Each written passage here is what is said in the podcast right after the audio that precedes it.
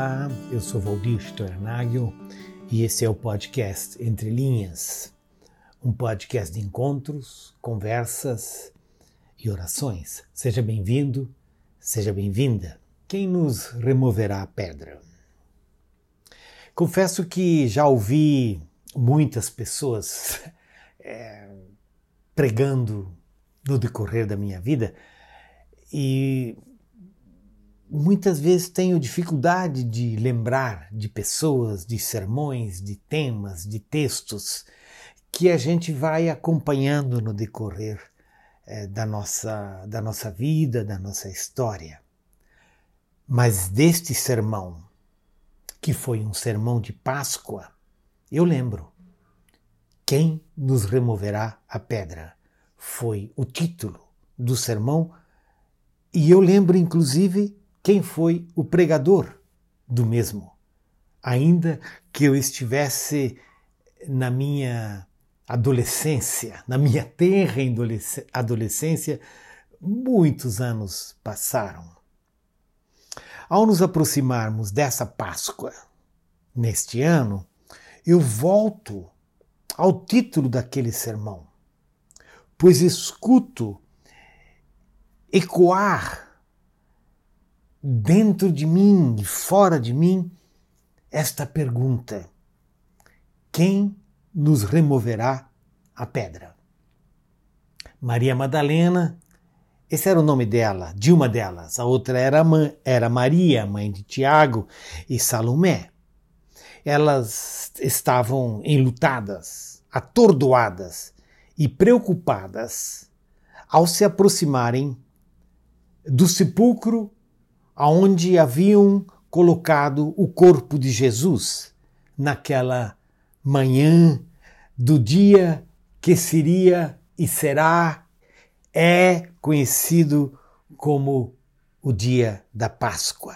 Ao se aproximarem do túmulo, elas se perguntavam: quem nos removerá a pedra?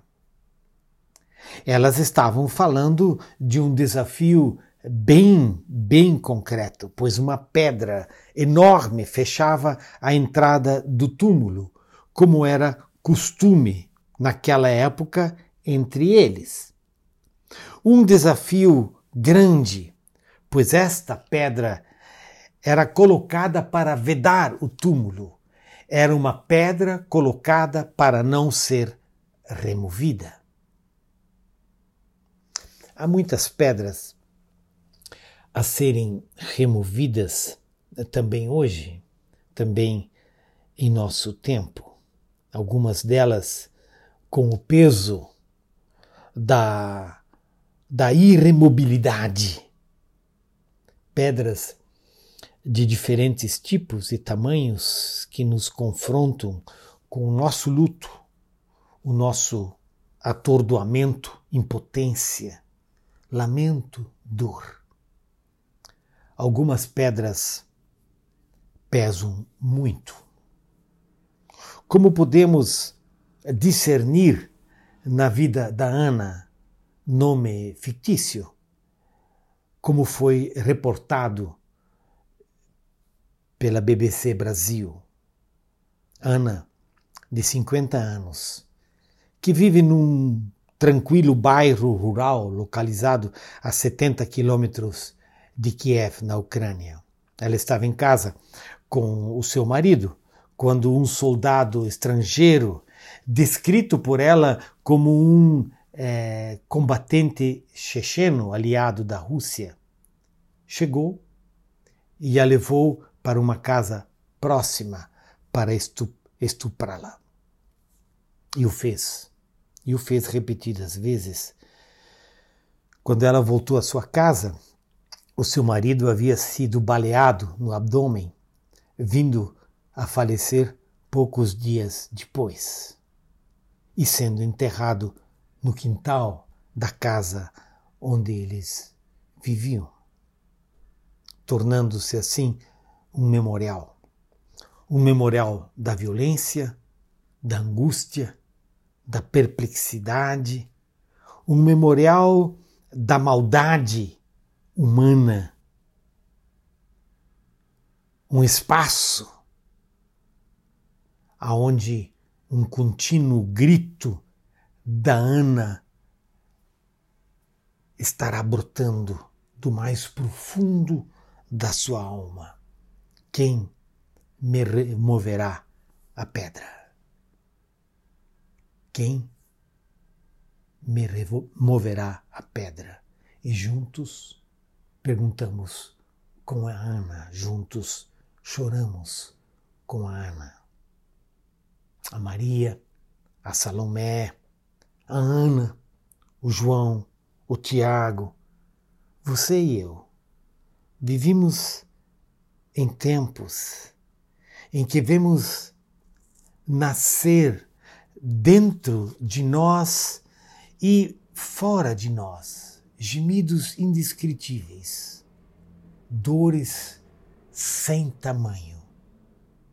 Quem nos removerá a pedra? É o Antônio por assim dizer, que luta com as sequelas da Covid, não sabe o que aconteceu com a sua memória.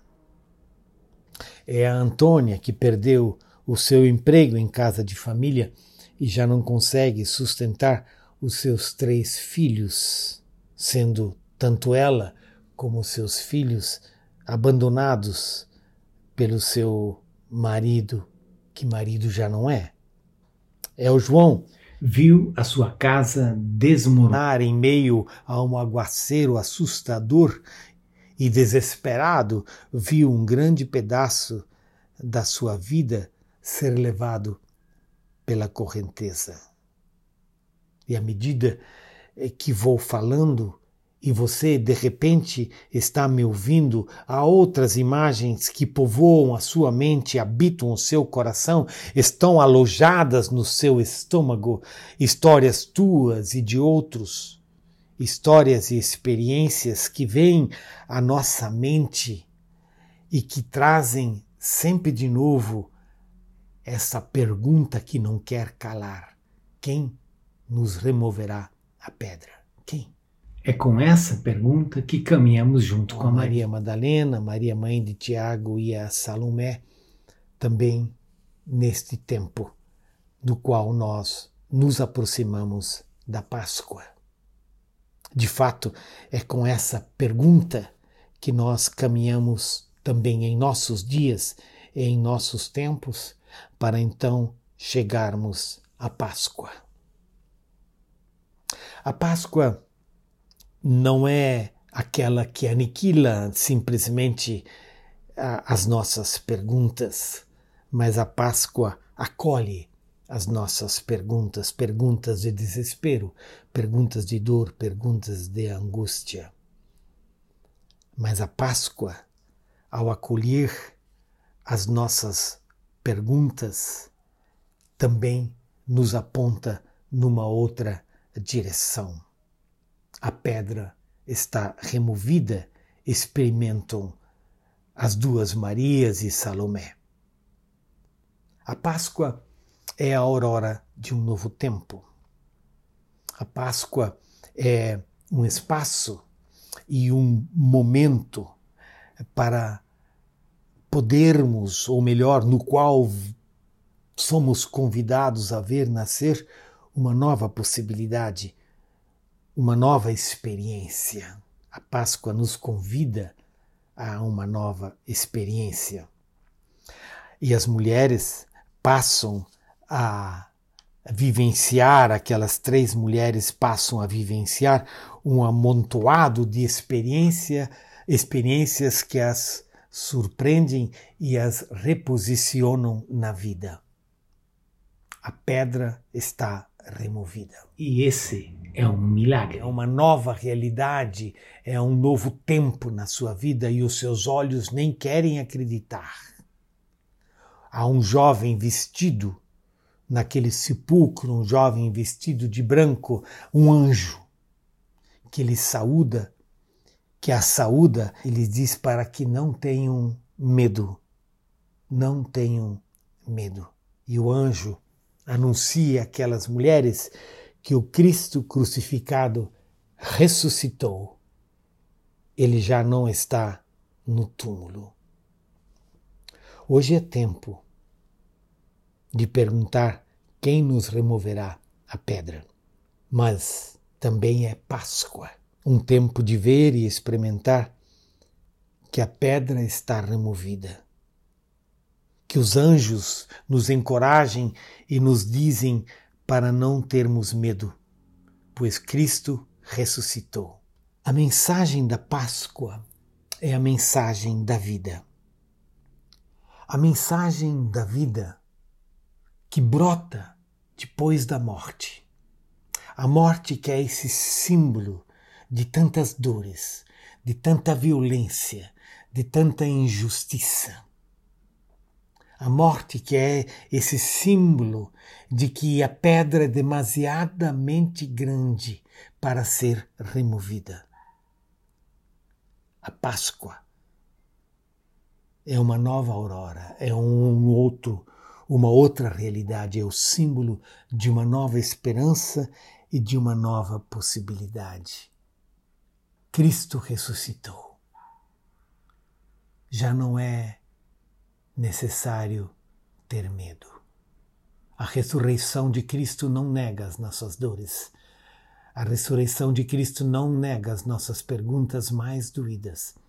A ressurreição de Cristo as acolhe e as transforma e produz dentro de nós uma experiência de encontro com o Cristo vivo e ressurreto, que, que nos traz perdão, que nos traz a capacidade de perdoar, que nos unge com graça e com amor, que nos olha nos olhos e nos diz que Ele transforma a nossa vida de tal forma que venhamos a ter coragem de caminhar de novo, coragem de esperar, coragem de nos pôr em pé, porque Ele é aquele que remove a pedra.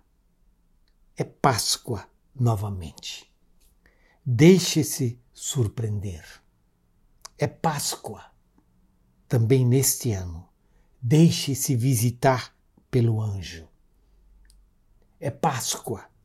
Deixe-se invadir pela realidade de que a morte e, to e todos e tantos sinais de morte ao nosso redor foram vencidos porque Cristo ressuscitou. A maldade não tem a última palavra. A violência não tem a última palavra o nosso desespero não tem a última palavra. E as diferentes situações de nossa vida não querem e nem podem nos levar ao desespero final, à depressão definitiva e à angústia continuamente presente. É Páscoa. Há uma nova esperança no ar. E a minha oração por mim e por você. É para que Deus nos dê olhos para vermos que a pedra está removida e para acolhermos o anúncio dos anjos que dizem: Cristo ressuscitou. E se Cristo ressuscitou, a vida para cada um de nós. Que pela graça de Deus possamos acolher a esta vida que se chama Jesus Cristo. É Páscoa.